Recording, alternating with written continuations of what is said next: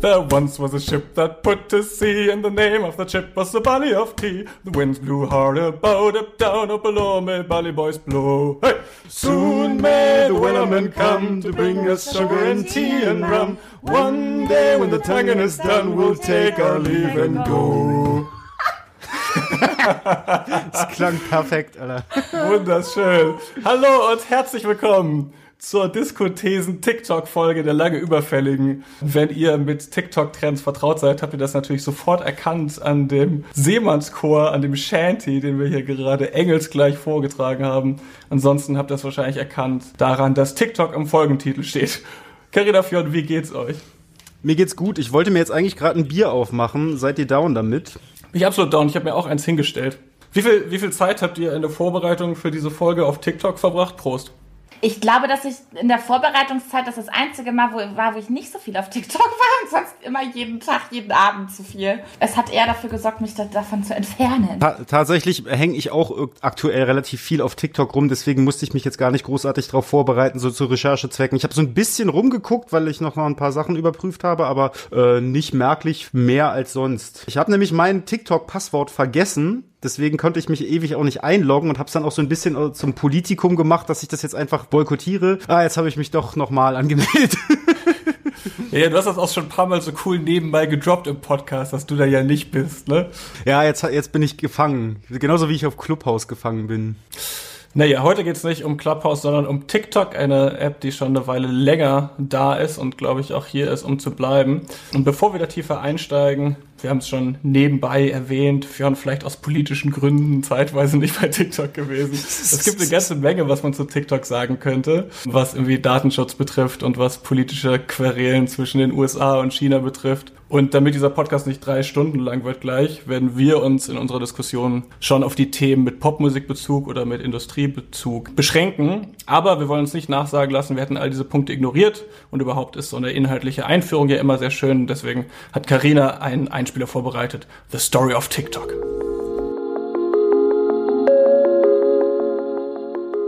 Kaum eine App der Welt wächst so schnell. Und kaum eine App der Welt wird so heiß diskutiert wie TikTok. Seit dem Start 2018 ist die Plattform für Kurzvideos vom Gen Z-Phänomen zu einem der mächtigsten Tech-Player mit erheblichem Einfluss auf die Popkultur geworden. Fragt sich nur, wie? Fest steht, die Geschichte von TikTok ist alles andere als ein überraschendes Startup-Märchen und sie beginnt vor sieben Jahren in Shanghai. Dort geht die App Musical.ly an den Start. Das Grundprinzip kann als Mutter aller TikToks gesehen werden. In 15-sekündigen Clips lipsinken und tanzen UserInnen zu den Hits ihrer Stars. Zwei Jahre lang wächst die App. Doch Konkurrenz kommt auf den Markt. Und die ist groß. Das chinesische Tech-Unternehmen ByteDance mit Sitz in Peking, das gleich mehrere Content-Plattformen besitzt, erweitert das Angebot. 2016 kommt die neue Video-App Doujin auf den Markt, die Musical.ly zunehmend verdrängt. Wenn auch nicht ohne Kritik. Denn ByteDance pflegt Berichten zufolge ein internes Komitee der Kommunistischen Partei Chinas und damit offene strategische Partnerschaften mit dem chinesischen Ministerium für öffentliche Sicherheit. Mit der Zeit werden so immer mehr Fälle von UserInnen bekannt, die infolge von parteikritischen Inhalten zensiert werden. ByteDance Wachstum hält das nicht auf. Im Hintergrund wird an einer neuen mobilen Video-App gearbeitet, die Musical.ly und Doujin zusammenführen soll. 2017 wird Musical.ly in den USA gekauft und ein Jahr später verschwindet die App quasi über Nacht von den Smartphones. Stattdessen steht nun TikTok auf dem Bildschirm. 200 Millionen NutzerInnen werden damit ohne Rückfrage zur neuen Kurzvideo-App importiert. Daten- und Jugendschutzexpertinnen waren, denn zusätzlich soll die App Zugriff auf private Informationen mit erheblichen Sicherheitslücken haben sowie Kinderpornografie befeuern. Den Hype hält auch das nicht auf. TikTok, das soll mehr können. Mehr Sounds, mehr Content. Statt nur auf Tanzvideos zu setzen, werden NutzerInnen nun animiert, auch Comedy-Clips, Pranks oder Tutorials zu erstellen. Mit einer der größten Datenbanken für Songs und Filter. Zum Dreh- und Angelpunkt wird dabei einer der weltweit leistungsfähigsten Algorithmen, der innerhalb kürzester Zeit anhand von Interaktionen lernen soll, welche Inhalte NutzerInnen mögen und angezeigt bekommen. Vor allem ist ByteDance aber an mehr globalen UserInnen interessiert. Den Erfolg des Expandierens ruft die Musikindustrie auf den Plan. Mit komplexen Fragen rund um das Verhältnis von Plattformrecht, Urheberrecht und Digitalgeschäft. Fragen, auf die in den vergangenen Jahren bereits mit Lizenzverträgen zwischen den großen Labels und TikTok geantwortet wurde. Doch auch CreatorInnen, die innerhalb der App für neuen Content sorgen, fordern beteiligt zu werden. TikTok stellt daraufhin letztes Jahr den Creator Fund vor, aus dem anhand von Views und Engagement eine Bezahlung erfolgt. CreatorInnen weisen seither jedoch auf Änderungen des Algorithmus hin, der es nicht nur erschweren soll, viral zu gehen, sondern auch verstärkt auf einem rassistischen Ausschluss basiere. Überschattet wird die Kritik 2020 durch Diskussionen rund um ein TikTok-Verbot in Indien und den USA. Hier ist man sich sicher, TikTok sammle sensible Daten von NutzerInnen, die von der chinesischen Regierung zum Spionieren in beiden Ländern verwendet würde. Und TikTok wird damit final zum Politikum. Indien verbietet die App daraufhin 2019. Zunächst wird die Entscheidung gekippt, 2020 folgt das erneute Verbot. Die US-Regierung unter Trump eröffnet unterdessen Ende 2019 eine eigene nationale Sicherheitsprüfung der Plattform. Die Infrastruktur und die Daten für den Betrieb der App in den USA sollen verboten werden. Es sei denn, ein amerikanisches Unternehmen kaufe den US-Betrieb der chinesischen App. Doch die chinesische Regierung torpediert Gespräche mit einem Verbot, Software-Algorithmen ohne Erlaubnis ins Ausland zu verkaufen. Ein Richter in Washington kommt schließlich zu dem Schluss, dass der massive Druck der US-Administration zu einem Verkauf des US-Geschäfts von TikTok rechtlich nicht gedeckt sei. Die Kritik und die Geschichte von TikTok bis hierhin offenbaren aber vor allem eins. TikTok hat Macht. Viel Macht. ByteDance gehört derweil zu den weltweit profitabelsten Unternehmen, das auch aus der Corona-Krise gestärkt hervorgeht. Zeit, sich einmal mehr zu fragen, was macht eigentlich die Anziehungskraft von TikTok genau aus? Und vor allem, was macht das mit Popmusik?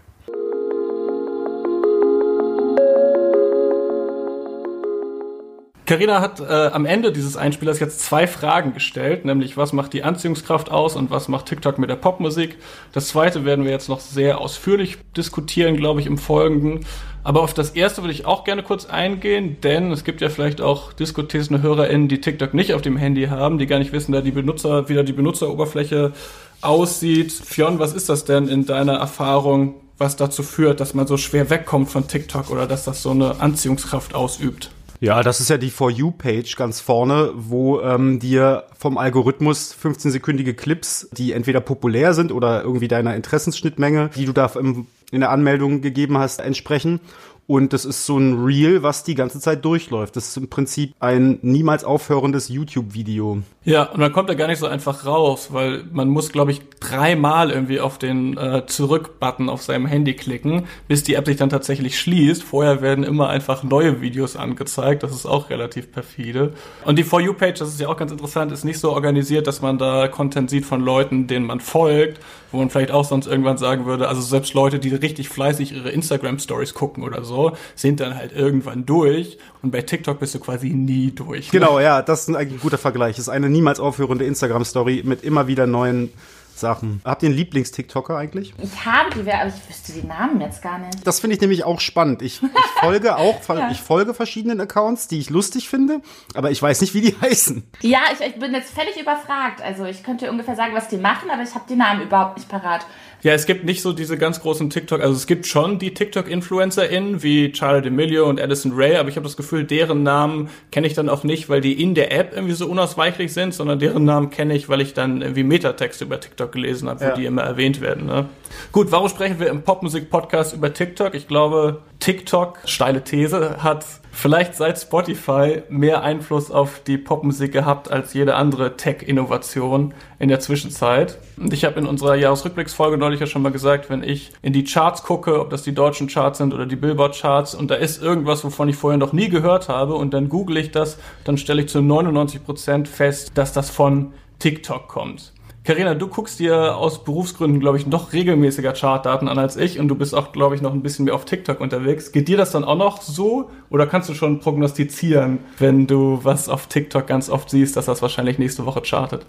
Also das Ding ist, dadurch, dass es so unfassbar viel Content gibt und je nach dem Algorithmus, den wir auch schon erwähnt haben, man so unfassbar unterschiedliche Dinge angezeigt bekommen kann. Man kann nicht alles kennen, würde ich jetzt erstmal sagen, weil je nachdem, mit welchem Content du interagierst, wie lange du dir den anschaust, bist du wirklich, obwohl du mit anderen Leuten auf demselben TikTok bist, hast du doch ein anderes TikTok. Es gibt Comedy-TikTok, es gibt irgendwie ähm, Singers, Dancers TikTok, es gibt ähm, Educational TikTok, es gibt Queer TikTok, es gibt so viele unterschiedliche Sachen. Ich, ich bin, das heißt, ich bin ganz, ich bin ganz großer Food-TikToker tatsächlich. Food, Food-TikTok gibt's auch, genau.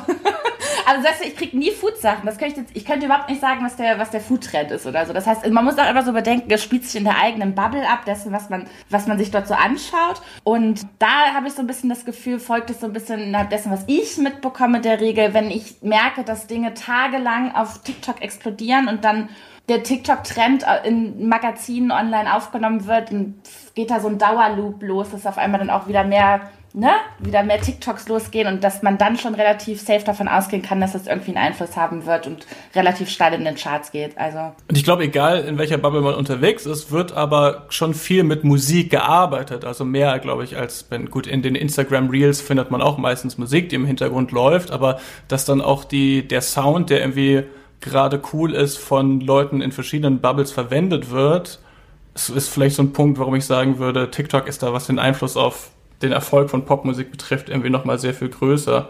Und die aktuelle Nummer 1 der Billboard-Charts, Karina, hast du letzte Woche tatsächlich beeindruckenderweise in der Diskothesen-WhatsApp-Gruppe schon prognostiziert.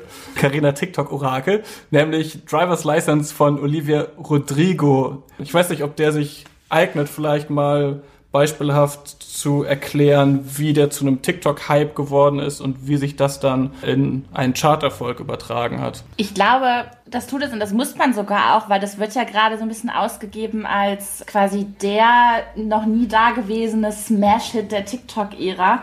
Und ich glaube, da muss man so ein bisschen mal schauen, wenn man wissen will, wie das kam, was den Song als solches ausmacht und was das Marketing ausmacht. So.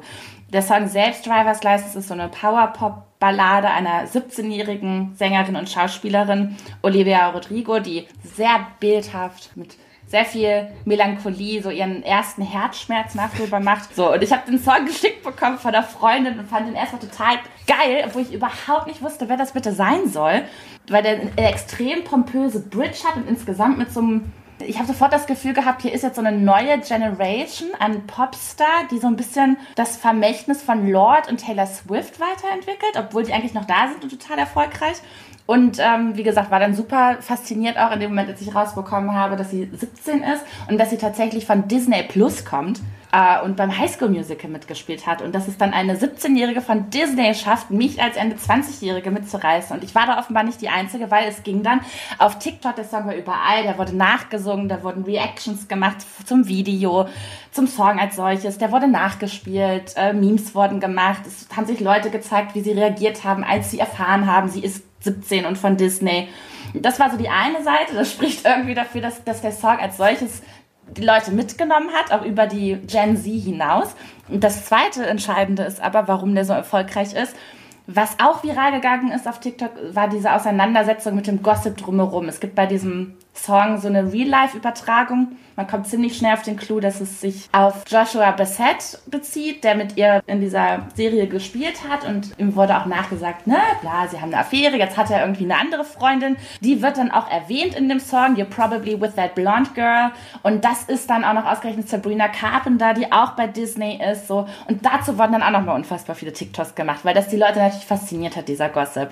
Und das hat dann wiederum, was ich eben schon meinte, diese Lawine losgelöst. Das heißt, ich glaube, diese Mischung aus, ja, diese Nachfühlbarkeit des, des Songs und aber auch dieses Gossip-Marketing, ich denke, dass es auch in gewisser Weise wahrscheinlich nicht ganz zufällig alles läuft, hat irgendwie dazu geführt, dass generationsübergreifend dieser Hype losgegangen ist und dass nur noch wie wild gestreamt wurde. Und zwar so viel, dass äh, tatsächlich alle Rekorde gebrochen wurden und der Song Ariana und Cardi und alle abgelöst hat äh, als meistgestreamter Song innerhalb einer Woche.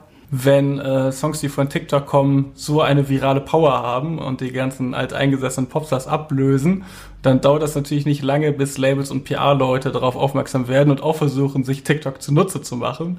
Also Menschen, die sich mit sehr interessanten Fragen beschäftigen eigentlich, nämlich wie werden Hits zu Hits und können wir das irgendwie künstlich befeuern? Wir wissen nun ja schon seit einigen Jahren, dass es nicht mehr unbedingt das Radio-Airplay ist und auch nicht mehr die musikjournalistische Berichterstattung, Rest in Peace, die da den Unterschied macht, sondern eben viel mehr, wenn Kylie Jenner einen Song in ihrer Instagram-Story verwendet oder inzwischen eben noch mehr, wenn ein Song auf TikTok erfolgreich wird. Und ich finde, so sehr wir vielleicht auch persönlich dem Radio und den Musikmagazinen nachtrauern, ist es eigentlich auch viel interessanter geworden, sich mit der Vermarktung von Musik zu beschäftigen. Denn wenn PR-Leute jetzt versuchen, sich virale Kampagnen auszudenken und Dance-Challenges und Memes, dann ist das eigentlich ein bisschen kreativer und vielseitiger als die äh, Presse-E-Mails, die wir so in unserem Postfach haben, oder Fürn?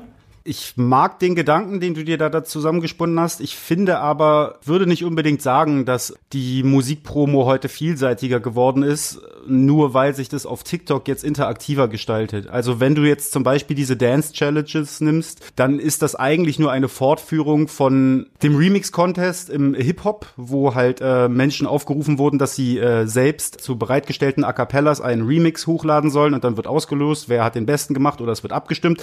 Anderes Beispiel wäre da zum Beispiel auch der Contest, den Korn zu ihrem Album Issues äh, Anfang der 2000er gemacht haben. Da haben sie mit MTV zusammen aufgerufen, dass Fans Cover gestalten können. Und dann ist dieses Album auch mit vier verschiedenen Covern von Fans gestaltet veröffentlicht worden. Das, was allerdings neu bei TikTok ist, ist, dass die Beschränkungen auf Menschen, die diese Tools bereits haben, sei es halt irgendwie, dass sie zu Hause Beats machen können oder eben gut zeichnen können, sich jetzt so ein bisschen verschoben hat, dass quasi jetzt jeder mitmachen kann. Dadurch erhöht erhöht sich dann natürlich auch die Möglichkeit, inwiefern so dieser, die Musik von TikTokern manipuliert wird. Aber im Grunde genommen ist es halt dasselbe wie mit Memes. Und durch diese direkte Interaktionsmöglichkeit fühlt sich das vielleicht ein bisschen näher an. Ich sehe da aber ehrlich gesagt nicht so eine krasse Veränderung. Nee, du hast natürlich recht. Also ich, ich glaube, es wird ja immer so gerne so ein großes Mysterium gemacht um die Frage, wie erzeugt man einen viralen Hit und kann man einen viralen Hit erzeugen. Mhm. Ich glaube, ob man das kann oder nicht, hängt einfach unheimlich stark davon ab, welche Reichweite und welche Mittel man schon hat.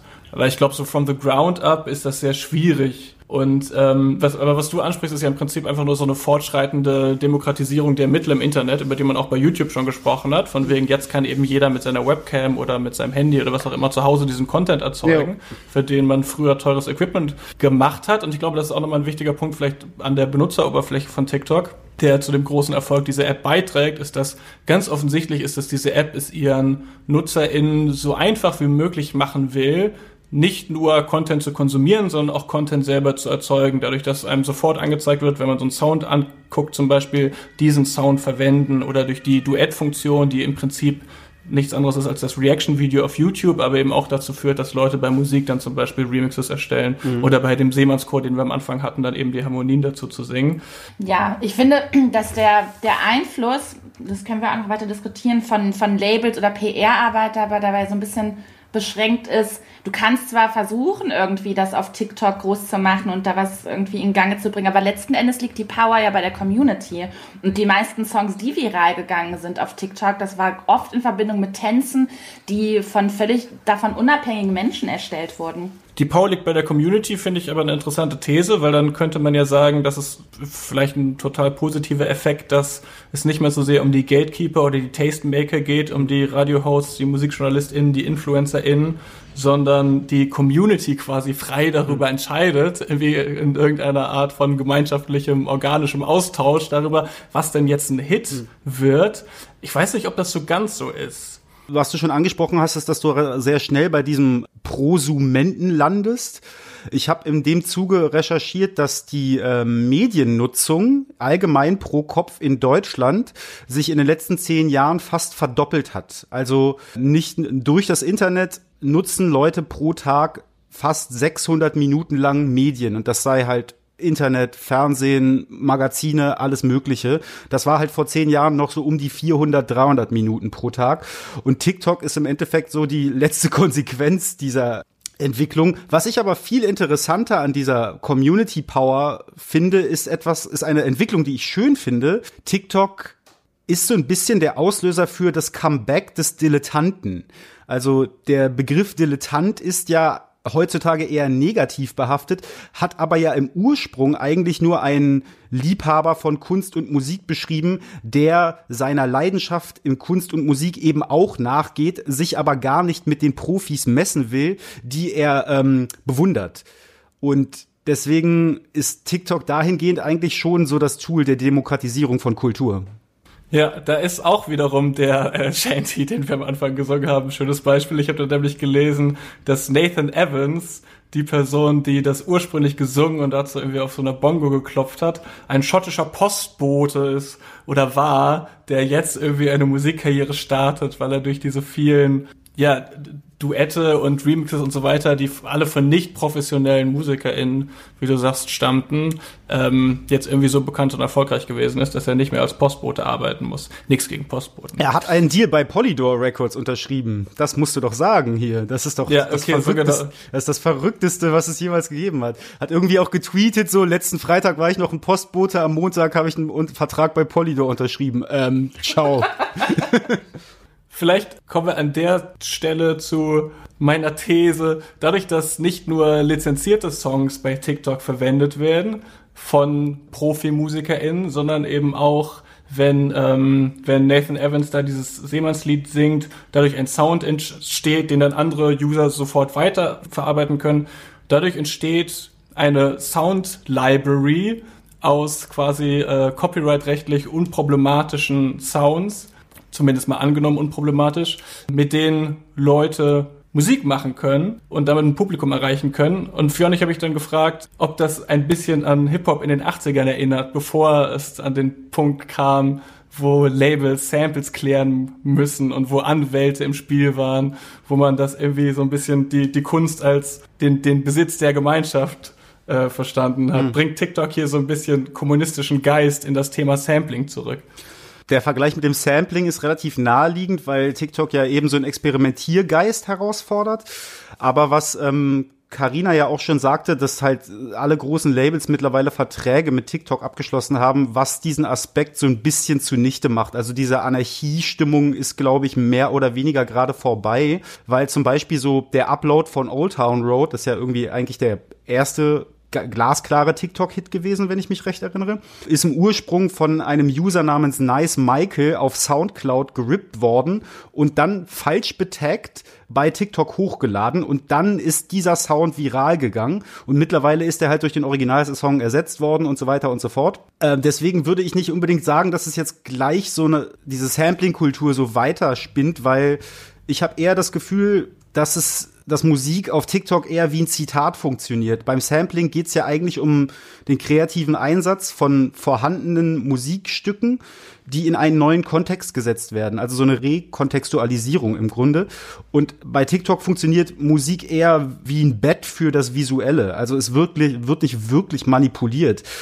Es kommt in letzter Zeit auch öfter Kritik daran auf, dass man das einfach alle so frei nutzen können, weil ich den Wunsch jetzt öfter gehört habe von verschiedenen Leuten, auch Artists, die irgendwie auf TikTok einfach kurz was reinsingen in die Kamera und dann wird das verwendet und dazu gemimt, als sei das jetzt der eigene Sound. Da sind, verschwimmen auch teilweise wirklich so die, die Trennlinien zwischen klar erkennbar, dass ich es mir geborgt habe und dass es ein Zitat ist und das sieht aus, als wäre das von mir, dass da oft auch der Wunsch aufkommt von CreatorInnen, das zu, zu marken auch, also zu sagen, das ist jetzt ein Tanz, der kommt von oder dieses der Sound, also das noch stärker sichtbar zu machen, weil im Endeffekt haben wir es hier man könnte auch sagen, wir haben es mit ganz vielen Rip-Offs und Raub zu tun.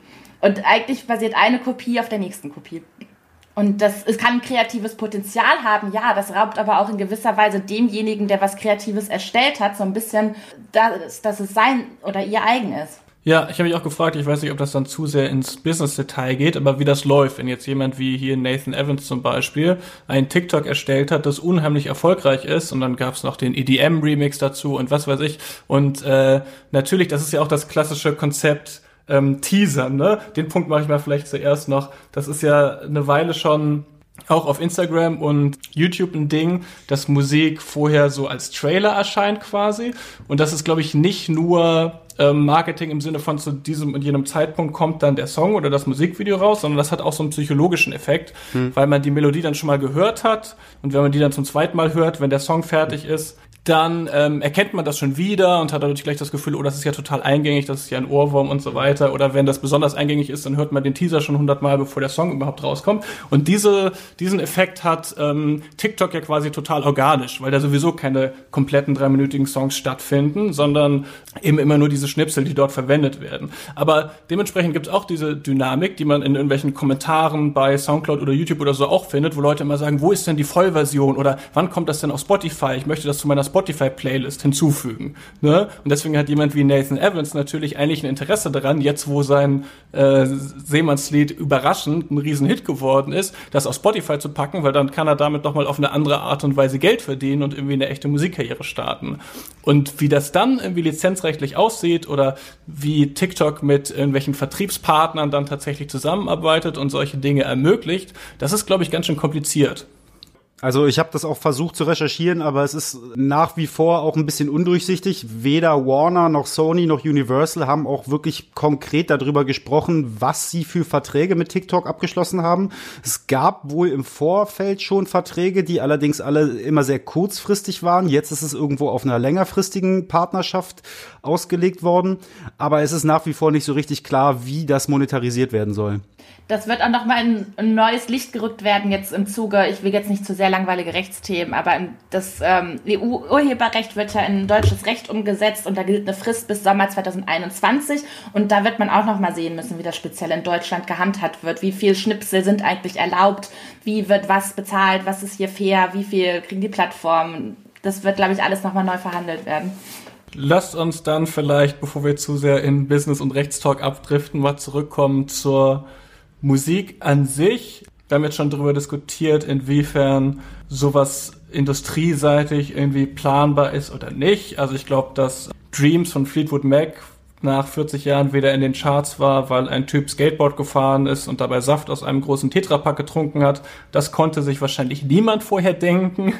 Aber ähm, bei Leuten, die schon Reichweite haben, also bei großen Popstars, hört man doch immer häufiger in letzter Zeit Songs, wo man das Gefühl hat, man hört dem schon an, dass das ein TikTok-Dance werden soll. Also zum Beispiel äh, Body von Megan Thee Stallion oder Tootsie Slide von Drake oder Yummy von Justin Bieber. Und ich habe mich gefragt, gibt es da kleinste gemeinsame Nenner? Also können wir auf einer musikalischen Ebene beschreiben, wie ein TikTok klingt, wenn wir jetzt die Produzenten wären oder die PR-Agentur, was, was, was würden wir raten? Wie muss so ein Song klingen? Wie muss er aufgebaut sein, damit er dann auf TikTok gut funktioniert? Ich habe dazu ein Interview auf dem Popcast von der New York Times gehört, wo es darum ging, dass ein Songwriter, der seit mehreren Jahren verschiedene Hits geschrieben hat, zu dem äh, Thema Songwriting äh, im Zeitalter von TikTok befragt wurde. Und der hat gesagt, dass sich die Art und Weise, wie Songs produziert und geschrieben werden, gerade dadurch massivst verändert, weil du halt eben nur noch 15 Sekunden hast und es noch kürzer als bei Spotify in einer Playlist oder so schnell zu einem Höhepunkt kommen muss, weil du sonst die Leute langweilst. Die Art und Weise, wie es arrangiert wird, ist nicht mehr die gleiche wie vor 20 Jahren. Und ich habe für mich selber beobachtet, dass gerade die TikTok-Songs, die erfolgreich sind, eben diesen Dilettantismus irgendwo versprühen. Also weißt du, so kleine Fehler, schlecht gesungen, nicht glatt produziert. Also der, der Wellerman-Song ist ja jetzt auf einer professionell produktionstechnischen Ebene betrachtet, eigentlich ein Haufen Müll. So, der Song klingt scheiße, aber dadurch, dass er halt so scheiße klingt, konnten Leute dazu relaten. Ich glaube, das ist ein ganz wichtiger Faktor. Wenn man zum Beispiel auch so ähm, einen anderen TikTok-Hit, hier dieses Boyfriend-Ding, You Should Break Up With Your Boyfriend oder so. Wenn du den ranziehst, da wird auch schief gepfiffen auf dem Song und es bleibt aber sofort im Ohr hängen. Ich glaube, dieser Dilettantismus ist ganz wichtig bei TikTok und gerade auch in dem Soundbild, dass es halt eben nicht äh, so ganz stimmt. Dilettantismus ist wholesome. Vielleicht noch mal ganz kurz, weil du das erwähnt hast. Bei Spotify waren das die 30 Sekunden, weil wenn man einen Song mindestens 30 Sekunden lang hört, dann zählt er erst als gehört und dann zählt er erst in die Charts rein. Das hat sich also quasi bei TikTok jetzt noch mal halbiert bei 15-sekündigen TikToks. Es gibt ja auch längere TikToks, ne? Carina.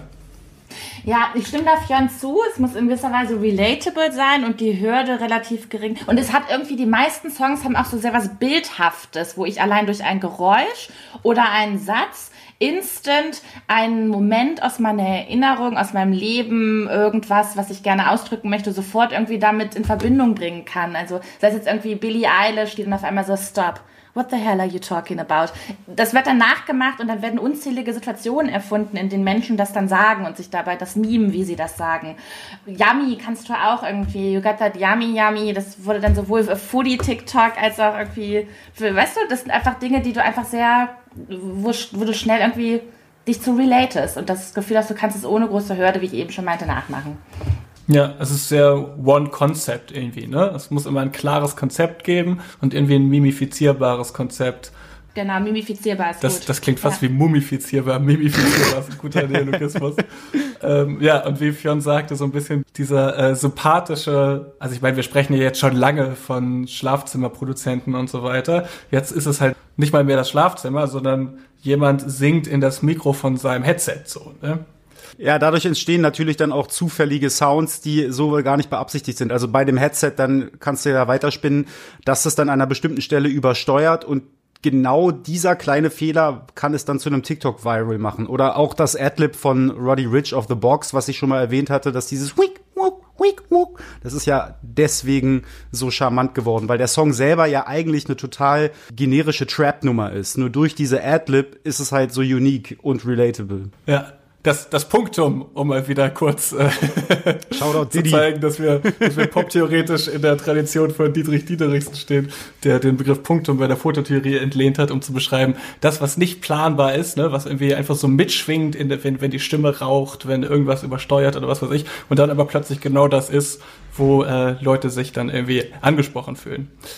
Mir fällt gerade noch ein, dass es natürlich auch so sehr das alles, ne, nicht planbar, Unberechenbarkeit und ich meinte ja vorhin auch Power of Community. Und dann fällt mir doch dann wieder auch, wie schon erwähnt, der Song Body von Megan Thee Stallion ein, wo der Tanz ja eigentlich schon vorgegeben war. Und deswegen, weil die alle so geil fanden, alle nachgemacht haben, was ja im Prinzip dann doch total vorhersehbar ist. So richtig eins bin ich mir jetzt auch gerade nicht.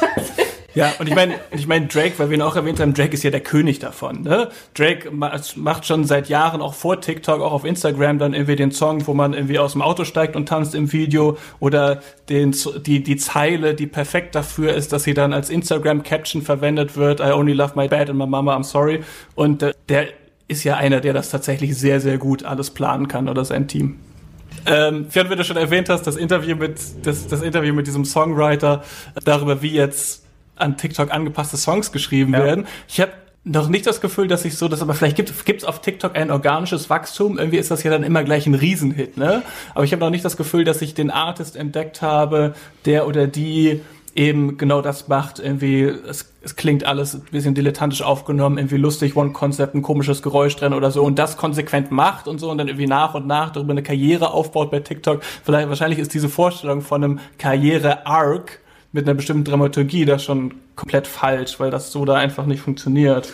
Es wird immer wieder versucht. Ich habe jetzt zum Beispiel auch von einem Rapper und Musiker gesprochen, der auf YouTube bekannt geworden ist und relativ viel auf TikTok äh, interagiert mittlerweile. Er hat einfach die Plattform gewechselt. Er hat auf YouTube anfangs Coverversionen aktueller Hits wie The Box oder Life is Good mit seiner Mutter zusammen aufgenommen und der war, wurde dann gesigned und äh, da wird gerade versucht, ihn strategisch über TikTok aufzubauen. Er macht halt auf TikTok Musik, zeigt auch so sein Studio und ähm, er hat einen Song namens Damn, der mit einem äh, skurrilen Feature mittlerweile ausgestattet ist, nämlich Chad Krüger von Nickelback. Und das beinhaltet ein Banjo-Sample, was äh, vor Release der Single auf TikTok eingeschleust wurde, um halt eben darüber äh, ein organisches Wachstum und die Leute so trailermäßig ähm, heranzuführen, also dass sie sich schon wohlfühlen mit diesem Track, bevor er released ist. Ich habe aber nicht den Eindruck, dass das funktioniert. Jarvis Johnson heißt der Typ. Carina, du hast noch in unseren Leitfaden geschrieben, dass so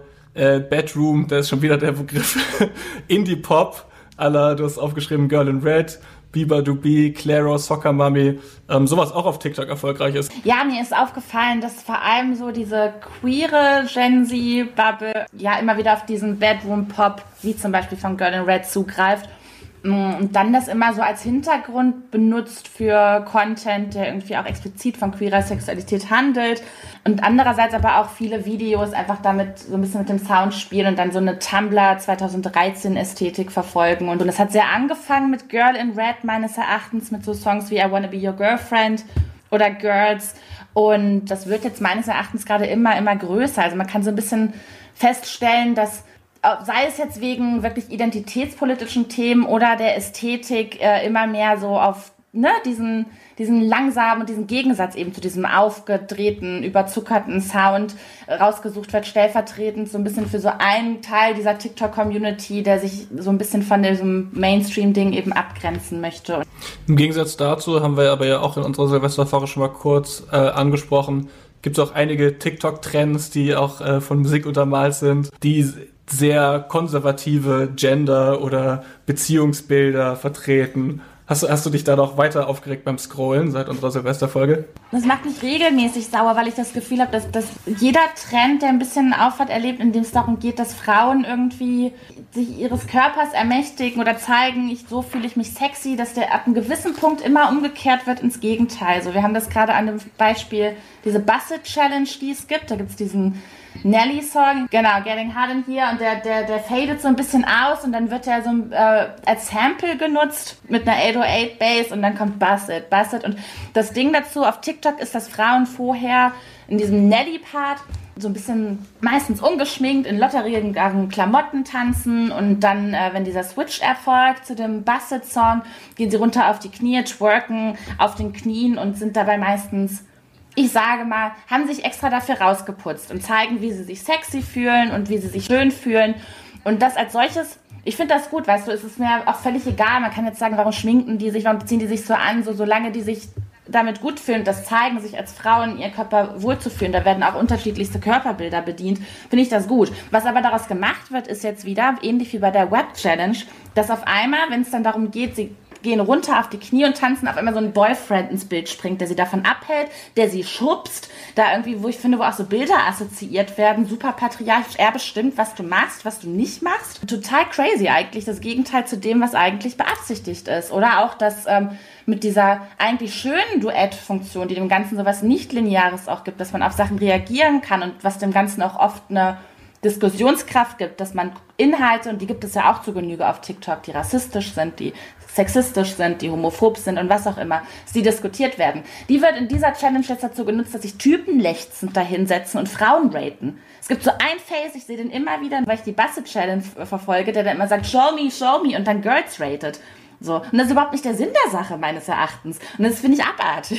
Also es ist auch auf dieser Ebene irgendwo problematisch. Was ich auch schwierig finde, ist, dass halt häufig auch sich äh, Pärchen ohne Musik oder so äh, sehr konservativ inszenieren. Da ist dann halt sehr häufig so äh, die Frau, das äh, Heimchen am Herd und äh, der Mann ist irgendwie so der äh, starke Beschützer, so, also dieses klassische Rollenbild und dann aber auch ganz schnell in so einer sexistischen Ecke, so 50er Jahre mäßig so ein bisschen. Genau, und ich habe das Gefühl, dass explizit, darf ich das noch kurz sagen, dass explizit klar erkennbar inkorrekte Aussagen sehr schnell dort diskutiert werden und dafür mag ich TikTok auch. Aber dass dieses unterschwellig 50er Jahre Konservative dort einfach so undiskutiert an einem vorbeigeht. Und ähm, ich glaube, das hat auch einen Effekt auf jüngere Generationen. Ja, das glaube ich auch. Ich habe ich hab, ich hab so ein bisschen den Eindruck, dass das halt so irgendwie als gegeben also über, über Dinge, die wir schon längst besprochen haben, dass die auf einmal wieder da sind und auch als gesetzt genommen werden. So, also es, ist, es steht gar nicht außer Frage, dass, was es ich, eine ähm, polygame Beziehung möglich ist oder so, sondern es gibt halt einfach nur so diese monogame romantische Zweierbeziehung ich frage mich, ob langsam, ob es wirklich überwunden war oder ob ich jetzt halt einfach irgendwie so ein bisschen über den Tellerrand noch andere Bubbles mitbekomme, in denen das halt nicht immer normal war. Ich glaube, das ist nämlich so ein bisschen. Ja, klar, also wir sind hier auch in unserer gemütlichen Berlin-Bubble ein bisschen verwöhnt, was so alternative Lebenskonzepte angeht. Das ist natürlich ein guter Punkt, ja nicht nur alte Lebenskonzepte, auch alte, auch alte Musik Jetzt aus der Überleitung. Feiert manchmal überraschende Erfolge auf TikTok. Wir haben ja Dreams von Fleetwood Mac schon erwähnt. Es gibt noch How Bizarre von OMC, so ein äh, One-Hit-Wonder aus den 90ern und noch viele weitere Beispiele. Vor allem sind aber einige Songs aus den 2000ern wie Potential Breakup Song von Ellie und AJ, die jetzt tatsächlich daraufhin äh, ein neues Album veröffentlichen wollen dieses Jahr, also so ein richtiger Karriereneustart durch TikTok da, ähm, solche Songs zurück ins Bewusstsein geholt worden. Ist das Ausdruck davon, dass jetzt final die 2000er zurückkommen? Das wollte ich noch fragen. Ich habe versucht im Vorfeld mich ein bisschen nochmal über das Phänomen des Revivals zu belesen und ein bisschen zu recherchieren. Ich glaube nämlich ehrlich gesagt nicht, dass das unbedingt etwas ist, was auf durch TikTok oder so entstanden ist, sondern das ist eher so eine kulturelle Performance, die sowieso immer wieder in so Everything Remains in Circles mäßig sowieso immer wieder kommt. So äh, viele Sachen kommen dann früher oder später wieder. Wir haben ja auch schon Simon Reynolds äh, kulturpessimistischen Ansatz darüber diskutiert mehrfach im Podcast. Ich glaube, das ist einfach das, also man sehnt sich einfach immer nur in eine bestimmte Phase, Pop-Ära und bezieht sich dann darauf und daraus entsteht etwas Neues. Das ist ja irgendwie seit 1970. Ja, ähm, so. Was ich mich dann frage, ich habe jetzt auch einen Artikel gelesen bei äh, Kerrang von wegen, das ist jetzt das Revival des Pop-Punk durch TikTok und ich dachte mir dann, äh, also wenn ich das jetzt auch noch hier im Podcast anspreche, dann kommt man so wirklich dumm dabei vor, wie viele Revivals man irgendwie schon diskutiert hat, ob es die jetzt gibt oder nicht. Also ich würde mit den Theorien von irgendwie Simon Reynolds oder Mark Fisher oder so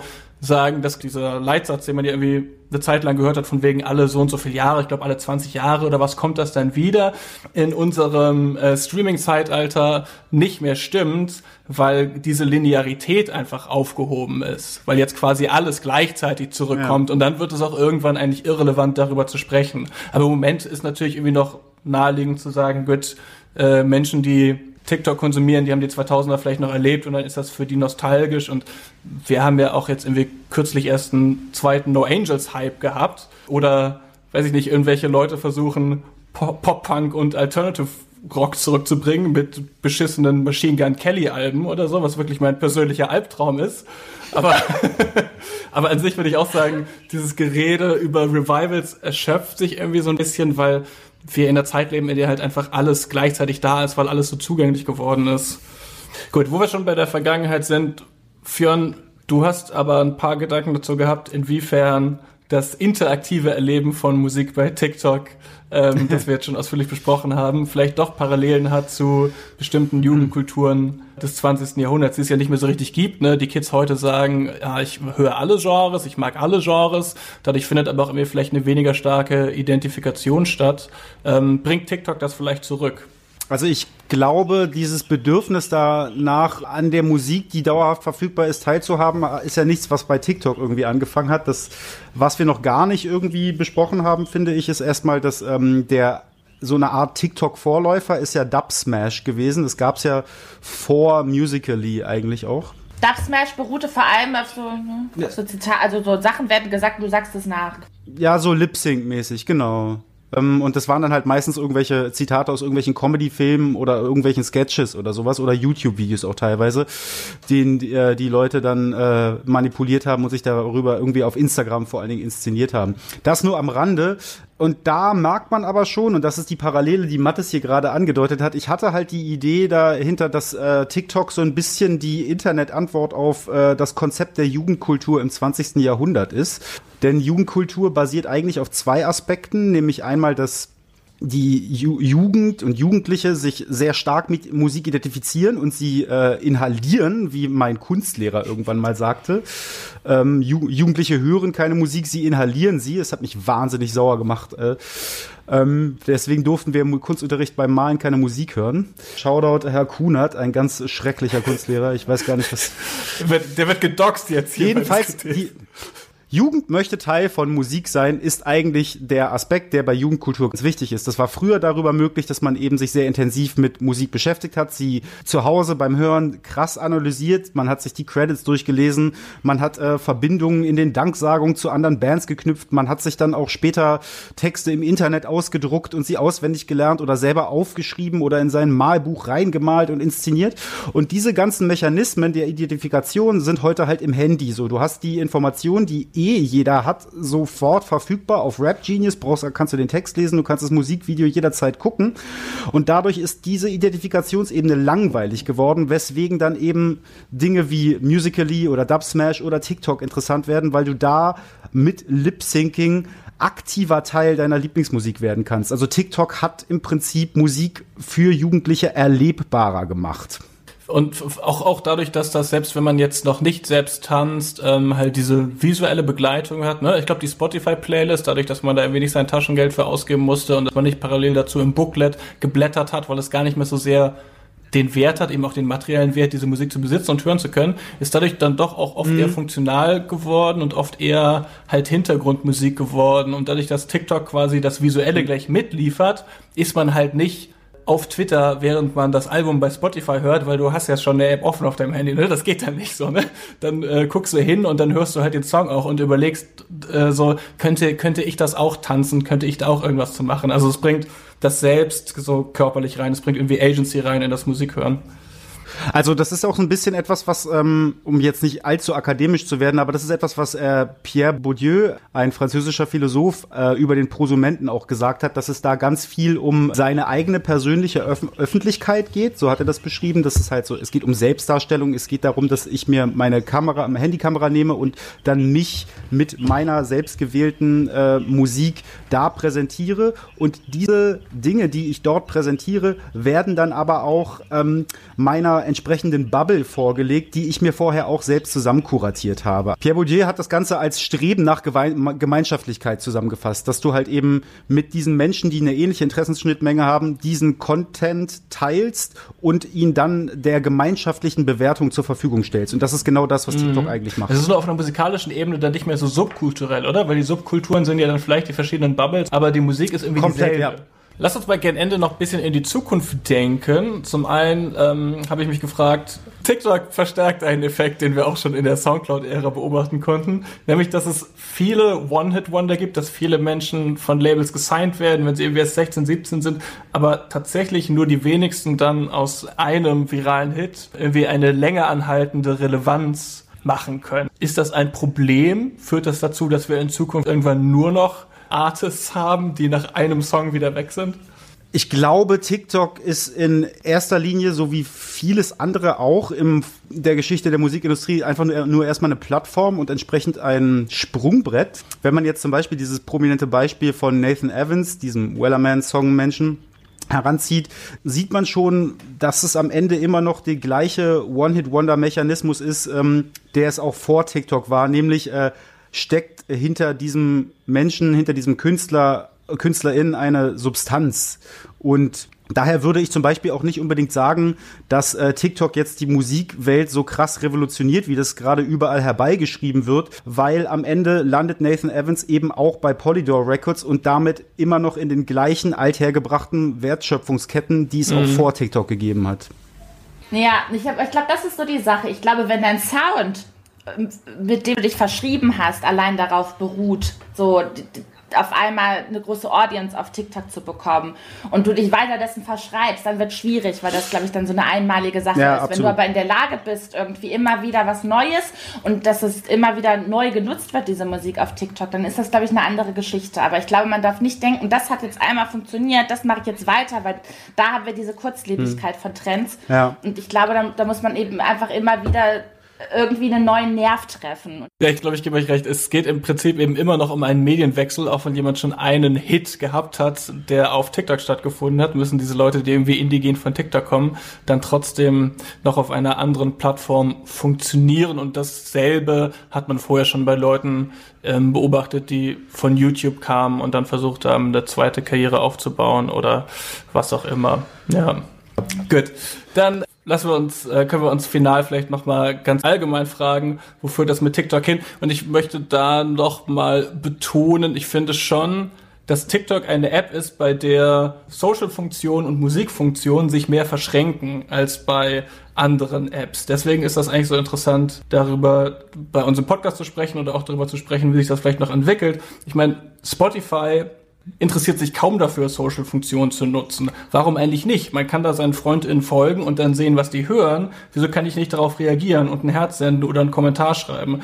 Dieser interaktive Aspekt, Aspekt und wie sehr die Social-Funktionen und die Musikfunktionen hier wirklich direkt miteinander verschränkt sind bei TikTok, finde ich irgendwie sehr interessant. Aber haben wir, können wir uns vorstellen, dass TikTok sich noch weiter in Richtung Musikplattform entwickelt oder wie sich das überhaupt entwickelt? Mal ganz offen gefragt also was ich sehr häufig im Sinne von Music Marketplace in letzter Zeit sehe, ist, dass das wirklich es gibt so, ein Beispiel, die heißt Jessia und die hat im, sie saß im Auto und hat einfach sowas gesungen. Maybe I'm not pretty, maybe I'm just fun und hat so auf ihr Lenkrad geklopft dabei und dann hat das auf einmal jemand ähm, ein Duett gemacht und einen Beat darunter gemixt und jetzt ist dieser Song, der einfach nur auf TikTok eigentlich entstanden ist, zu hören. Also ich habe das Gefühl, dass da so ein bisschen was losgetreten wird in letzter Zeit auch, dass dass das dass wirklich die, die Songproduktion als solches und, und wie sich Musiker und Produzenten finden auf einmal bei, bei TikTok stattfindet, was ich sehr interessant fand ähm, und was ich vielleicht noch weiterentwickeln könnte, was so ein bisschen klassische Zusammenkünfte und auch so Labelmechanismen fast aussehen mhm. wird, mhm. äh, wenn es darum geht, irgendwie jetzt jemanden zu finden, der mit deiner Musik weiterarbeitet. Ich dachte das auch, was wir als, äh, als wir über Charlie XCX gesprochen haben, zum Beispiel, so total interessant und irgendwie da fortschrittlich fanden, wie sie interaktiv dieses Album erstellt hat und in Instagram Live Sessions irgendwie die äh, FollowerInnen mit am Text hat feilen lassen. Dafür bietet sich hm. TikTok halt total an und dadurch hast du dann halt auch das Marketing mhm. für deine nächste Single schon voll ähm, im Gange, wenn du über irgendwelche Duette den Leuten gesagt hast, so, yo, ne, ihr, ihr habt mit Anteil daran, wie sich der Song weiterentwickelt. Ich würde sogar noch einen Schritt weiter gehen. Gerade diese Duettfunktion auf TikTok ist sehr spannend, wenn man sich zum Beispiel so eine Geschichte wie die von Wir sind Helden anguckt. Die haben sich ja über so ein äh, Songwriter-Seminar von der Deutschen Popakademie oder von der SAE in Hamburg kennengelernt. Ähm, so etwas kann natürlich jetzt auch auf TikTok stattfinden. Also es ist eigentlich nur eine Frage der Zeit, bis sich quasi eine Gruppe zufällig auf TikTok begegnet und sich dann als Band gründet. Das ist tatsächlich eine Sache, die ich perspektivisch äh, interessant finden würde, auf jeden Fall und was auch im Bereich des Möglichen ist. So ein bisschen die Frage finde ich aktuell aber eher, TikTok versucht sich ja irgendwie musikalisch so ein bisschen zu, äh, zu monetarisieren und das Problem bei Social Media ist ja immer, wenn es zu offensichtlich um Geld geht, geht es eigentlich immer ganz schnell bergab. Das hast du bei MySpace gesehen, das hast du bei StudiVZ gesehen. Auch wenn Facebook immer noch das größte soziale Netzwerk der Welt ist, wird das ja auch immer unpopulärer, weil es eben so krass durchkommerzialisiert und durchkonzipiert wurde. Und je mehr sich TikTok von seiner Ursprungsidee dieser Unmittelbarkeit entfernt, wird es unattraktiver. Die Frage ist dann da halt nur, wann ist es overused und äh, so aus kommerziell ausgeschlachtet, dass die Leute keinen Bock mehr drauf haben. Ich finde aber einen sehr interessanten Aspekt und das geht jetzt gar nicht so sehr um MusikerInnen, sondern eher um die Nutzer, also die Dilettanten, die Prosumenten, die TikTok-User. Es wird aktuell an einer Stimmen, an mehreren äh, Apps zur Stimmenmanipulation gearbeitet, wo unter anderem halt eben das ganze Prozedere nicht mehr nur auf Lip-Syncing basiert, sondern dass du tatsächlich mit der Stimme deines Lieblingssängers oder deiner Lieblingsfigur etwas sagen kannst. Zum Beispiel wäre da dann denkbar, dass du auf TikTok einen Heiratsantrag mit der Stimme von Bruce Willis machst. Und das sind Situationen, die halt äh, bei TikTok nochmal auch Copyright-Fragen natürlich irgendwie in den Raum werfen, aber eben auch noch mal eine ganz andere Ebene der Manipulation und Darstellung als äh, TikToker mit einhergehen. The revolution will be TikToked. Songs, äh, machen wir Songs die Woche normal oder machen wir TikTok-Songs oder gemischt? Ich wäre jetzt total tatsächlich an euren TikTok-Songs interessiert, auch um zu gucken, kenne ich die? Wie doll sind die Bubble Differences? Okay, Fionn, hast du auch einen? Ich habe einen Doja Cat Song von 2012 entdeckt, äh, der heißt For Morant. Der war wohl damals auf ihrer Soundcloud Seite und wurde aber gelöscht und dann hat jetzt irgendein User wieder hochgeladen. Und äh, ich habe so einen TikTok gesehen und dachte so, hä, was ist das denn für ein geiler Song? Und das war auch ganz klassisch TikTok, nicht ordentlich betaggt, sondern einfach nur Synthie Pop bla blub äh, Random Type Beat XY und dann musste ich so ein bisschen rumgoogeln und rumshazam, bis ich diesen Song gefunden habe, weil der offensichtlich, also ich habe bei Apple Music vorhin geguckt, der ist da nicht zu finden. Also, aber ich habe ihn mittlerweile auf YouTube gefunden und bin großer Fan von diesem Track. Den hätte ich auf jeden Fall, der ist ja von 2012 und auch offensichtlich immer noch nicht mehr äh, verfügbar. Äh, den hätte ich so wahrscheinlich nie irgendwo sonst gehört. Deswegen TikTok hat mich zu Doja Cats äh, Den können wir dann leider nicht in unsere Songs of the Week Spotify Playlist packen, aber Goodie für alle, die die Podcast-Episode bis zum Ende gehört haben. Wie heißt der Song? For Morant, also vier und dann Morant. Alles klar. Ich habe auch einen äh, TikTok-Fave rausgesucht. Äh, der heißt F2020. Das steht natürlich für Fuck 2020. Der ist nicht der Song von Scooter.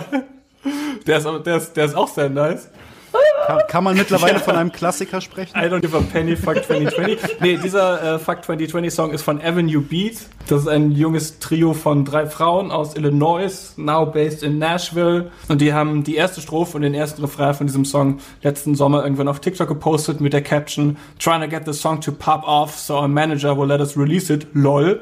Und äh, das ist dann auch passiert. Der Song ging viral und wurde dann eine offizielle Single mit noch weiteren Strophen. Und Avenue Beats sind jetzt bei einem Sublabel von Big Machine gesigned. Throwback zur letzten Folge. Wir erinnern uns, Big Machine, die ehemalige Plattenfirma von Taylor Swift. Und warum hat der Song so äh, geklickt? Ich glaube, das liegt daran, dass der sehr charmant understated ist. Die Lyrics sind so sehr nebensächlich dahingesagt die Hook ist auch low-key, fuck 2020 und die ganze Delivery in diesem Song ist sehr low-key und trotzdem sehr unterhaltsam, wenn in der ersten Strophe nebeneinander erwähnt wird, dass die Katze gestorben ist und dass es eine globale Pandemie gibt und dann auch recht reflektiert, wenn es in der zweiten Strophe heißt, yo, wahrscheinlich geht es einigen von euch da draußen ja noch viel schlechter als mir. Ja, sehr charmant und lässig irgendwie und das ging mir gut rein. Sollte man sich mal anhören. Mein TikTok-Highlight 2020 war F2020 von Avenue Beat.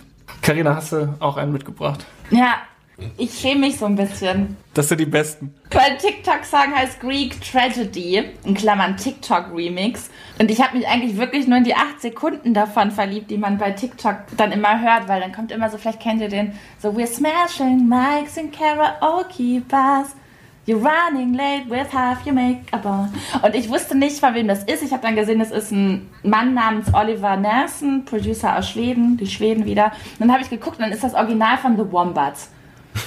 damit, ich weiß nicht, ob ihr so Wombats ja, kennt, ja. aber dann kannst du mich einfach nur jagen, wie furchtbar. Wobei Wombats schöne Tiere sind. Ich liebe Wombats, aber die Band ist, die, ba die Band ist schrecklich, ja, ja. Die ist einfach nur scheiße, ehrlich Das ist auch übrigens ein Proof. Die sind ja auch aus, das ist ja so eine Indie-Band aus den 2000ern, ne? Also da waren die ja super populär und das ist ein Ding, was mich in den 2000ern auch super ankotzt, dass es jetzt so im Nachhinein romantisiert wird. So, ey, wir waren alle dabei, die 2000er ja, waren scheiße. Voll. Ja, ich erinnere mich an diesen Moment. Es gab diesen, diesen Hit, ähm, Let's Dance to Joy Division, und dann singen die immer We are so happy. Und da kamen so stampfende Drums, so happy. Und alle im Club immer, ich dachte, ich wollte immer nur schreien, nein, Fresse! Vor allem ist der Song auch total ironisch gemeint und keiner hat es aber insgesamt, ich mochte die wirklich nicht. Aber ich habe auch nicht gerafft, dass das von denen ist. Man muss nämlich auch sagen, ich habe mir erst vorhin das Original angehört und dann erst so festgestellt, wie das eigentlich klingt. Das war irgendwie so ein bisschen, als ob M83 und The Naked and Famous in irgendwie seit 2008 im Stopptanz gefangen sind. Das war furchtbar. Aber der Remix war so entfremdet, dass, dass der eigentlich nicht mehr erkennbar ist, dass, es, dass das die Wombats eigentlich sind. Auf jeden Fall, wir, hat's, wir haben es diese acht Sekunden angetan und das ist berühmt geworden, weil das genutzt wurde als Schnipsel von so einer jungen Lady, Teenie, die sich mit Lippenstift Augeringe gemalt hat was jetzt zum Übertrend geworden ist. Ich kann das auch ohne Schminke auf jeden Fall.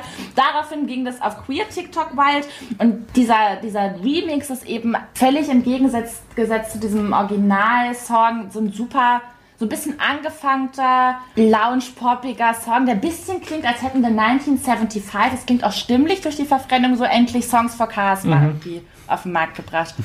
So, Greek Tragedy TikTok Remix von Oliver Nelson. Liebe diskutierten HörerInnen, äh, schreibt uns, ob ihr die Songs von TikTok wiedererkennt, wenn ihr euch durch unsere Songs of the Week Playlist hört. Das würde mich interessieren, ob ihr die auch schon kanntet oder ob ihr andere persönliche TikTok-Faves habt. Lass doch eine TikTok-Playlist machen. Dann können unsere HörerInnen äh, ihre TikTok-Favorites vielleicht auch reinbuttern und dann haben wir ein großes, bubble-übergreifendes äh, Playlisting. Das ist eine geile ja, Idee. Geil. Social Media Offensive zu dieser Folge steht. Folgt uns auf Spotify, folgt der Songs of the Week Playlist. Folgt uns, folgt, folgt uns, auf, TikTok. auf, TikTok. Wir sind alle drei auf TikTok, ich weiß es, aber ich weiß nicht, ob wir jetzt hier unsere, unsere Alias so preisgeben wollen. Und ansonsten macht es gut und hört ganz viel tolle Popmusik und wir sprechen uns bald wieder. Liebe Grüße, tschüss. Tschüss. Ciao.